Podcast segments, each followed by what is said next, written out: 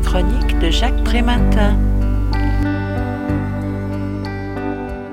Tournant le dos tant à la stagnation provoquée par la planification marxiste qu'à l'explosion des inégalités produites par un néolibéralisme privilégiant la libre concurrence et la loi du marché, l'économie humaine revendique comme principe de fonctionnement la solidarité, la justice et la dignité. Le tour du monde qui nous est proposé ici, s'il ne porte pas sur 80 expériences, n'en présente pas moins suffisamment pour démontrer la vitalité de cette approche conceptuelle théorisée par Louis-Joseph Lebray. Au Togo, Sichem travaille avec succès à la promotion des méthodes de production agroécologiques.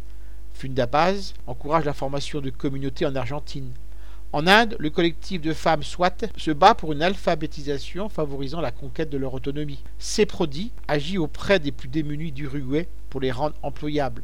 NAFSO mobilise des femmes du Sri Lanka pour améliorer leur situation économique. L'association 2COC travaille à la relance du Faux Contani, cette communauté traditionnelle de Madagascar susceptible de ramener la paix civile. ACAD soutient les micro-entreprises des territoires occupés palestiniens. Red Fasco et FESEG s'investissent pour développer une filière solidaire du café au Guatemala. La coopérative INSIEM de Batunac tente de réconcilier les ethnies bosniaques autour de la culture commune des Frères Rouges.